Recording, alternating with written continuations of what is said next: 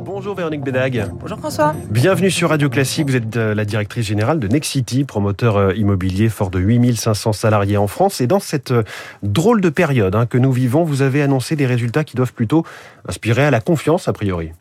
Oui, François, vous avez raison. On a expliqué hier qu'on atteindrait nos objectifs, mais chacun sait que Nexity, c'est une entreprise qui, depuis 20 ans, euh, fait ce qu'elle dit qu'elle va faire. Euh, donc, effectivement, on fera nos 20 000 réservations cette année, et, et nos résultats à ce stade croissent de, de plus de 26% par rapport à l'année dernière euh, à, à, fin septembre. Donc, donc, vous l'avez raison, de bons résultats. Les objectifs seront tenus malgré toutes les incertitudes que l'on connaît sur les tensions d'approvisionnement, les matériaux notamment? Oui, vous avez raison. Alors nous, qu'est-ce qui nous manque? Il nous manque du PVC, du bois, évidemment, tout le monde connaît, les tableaux électriques. Nous, ce qu'on constate aujourd'hui, c'est que dans les chantiers qui sont en retard, nous en avons quand même quelques-uns. 14% simplement d'entre eux sont en retard parce qu'on a des problèmes d'approvisionnement. Pourquoi? Parce que je pense que, vous le savez, Nexity, c'est le premier promoteur immobilier. On a une vraie force d'achat. Donc, euh, on, a, on, a, ce poids en région. On est probablement bien traité par nos fournisseurs. Et puis, on a une politique historique de partenariat avec nos fournisseurs qui probablement donne des résultats dans cette période. Donc, 14% des retards sont liés aux difficultés sur les matériaux. C'est quoi les 86% Après, vous des savez, autres retards C'est des coordinations, des entreprises qui n'arrivent pas forcément, puisque nous, on fait travailler oui. à 99% des PME. Donc, au fond, tout notre travail, c'est de coordonner ces PME qui interviennent sur nos chantiers. Est-ce que la main-d'œuvre aussi, c'est un sujet? On sait que le bâtiment en général, c'est le secteur qui subit le plus les difficultés de, de, recrutement. Oui, mais nous sommes une entreprise de promotion et pas une entreprise de construction. Donc le problème dont vous parlez est vraiment celui des entreprises de construction. Nous, on recrute. On Difficile recrute... de promouvoir si on construit pas. Mais voilà, oui, vous oui, êtes tout à fait. Potentiellement touché mais, à un moment de la chaîne. Vous, avez tout à fait raison, mais pour l'instant, euh, de nouveau, comme je vous l'ai dit, on, on, on ne constate pas nous ces problèmes-là avec les entrepreneurs avec lesquels on travaille.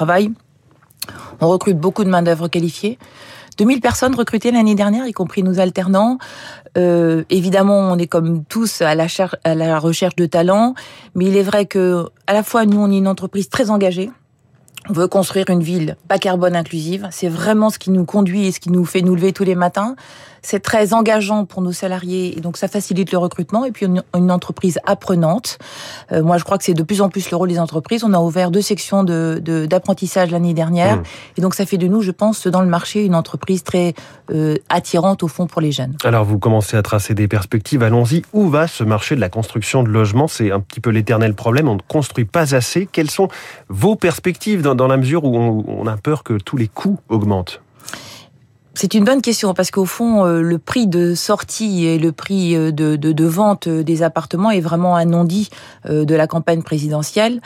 Euh, le logement, si j'inclus le transport, qui est quand même très lié au logement, hein, vos dépenses de transport sont quand même très liées à l'endroit où vous vivez, c'est à peu près 45% des dépenses des Français.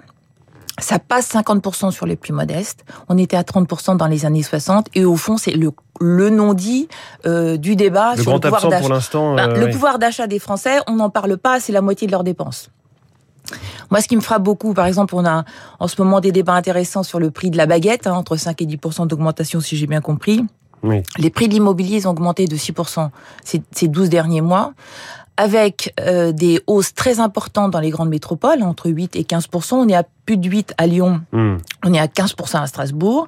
Et tout pousse à l'augmentation euh, des prix du logement, puisqu'il y a peu de fonciers, euh, il y a peu de permis, on, sent, on, sent, les permis remonter, mais pas très vite. Les maires sont un petit peu réfractaires pour les, euh, les, maires, les maires, les maires oui, c'est ça, et, et, mettent un peu plus de temps, je pense, que dans les années passées, à prendre leurs décisions post-élection. Et puis on a une avalanche de normes. Alors des normes environnementales que nous on soutient, hein. on est en avance de phase sur ces sujets-là. Il va y encore y en avoir, je le dis, oh. hein, pour ceux qui ont un petit peu peur de tout ça. Il y a la RE 2020 qui arrive dans, dans quelques semaines et qui va sans doute un peu Mais compliquer que nous, on les a choses anticipé. encore. Oui. Là pour le coup, c'est, euh, ce sont des choses qu'on a anticipées déjà depuis deux ou trois ans. Euh, on nous annonce de nouvelles normes de qualité. On a des chartes dans toutes les villes. Oui. Tout ça pousse à une augmentation euh, des prix du logement. Et au fond, il n'y a pas de débat euh, dans ce pays sur Oui. quel est le prix de sortie du logement et, et qui peut s'offrir un logement neuf aujourd'hui. Plus la population qui augmente. Voilà. plus la population qui augmente. Et moi, ce qui m'a beaucoup frappé, c'est qu'on a, re, on a vu revenir vers nous des jeunes que j'appelle non héritiers, c'est-à-dire non mhm. aidés par leurs parents, qui entrent dans la vie active. On les a vus revenir quand on a fait un BRS avec la ville de Lyon et Villeurbanne. et un BRS, c'est lorsque la c'est la collectivité qui achète au fond le terrain. Et donc, les acheteurs ne payent que, que, que, que la construction. Ça réduit le prix d'à peu près un tiers. et c'est à ce moment-là qu'on a vu revenir les jeunes. Moi, je dis que si ce sujet-là, on ne le traite pas, on va avoir des problèmes sociaux. Alors, c'est à diffusion lente, mais on va vraiment avoir des problèmes sociaux parce qu'une partie de la population sera complètement interdite, au fond, d'acheter du logement neuf. Mmh, c'est très intéressant ce que vous dites, surtout dans le, fond du débat qui, a eu lieu il y a quelques jours avec euh, la ministre Emmanuel Vargon sur, en gros, le, le fait que le pavillon ou la maison individuelle n'avait pas d'avenir. Comment vous positionnez-vous là-dessus bah, Le pavillon, c'est la réalité de la majorité des Français. 60% des Français vivent dans une maison. C'est le rêve des trois quarts des Français. Et on, on s'entend au fond. Hein. On voit bien, on imagine plus d'intimité, on, on imagine un espace extérieur, un jardin. Bon, la réalité, malgré tout, c'est qu'aujourd'hui, il faut réduire, voire arrêter l'artificialisation des sols qui sont vraiment euh, très néfastes euh, au dérègle, pour le dérèglement climatique et pour la biodiversité. Euh, depuis dix ans, la surface au sol occupée par l'habitat a cru de 10%. Mmh. Donc on voit l'ampleur du sujet, donc il va falloir effectivement se remettre à construire la ville sur la ville.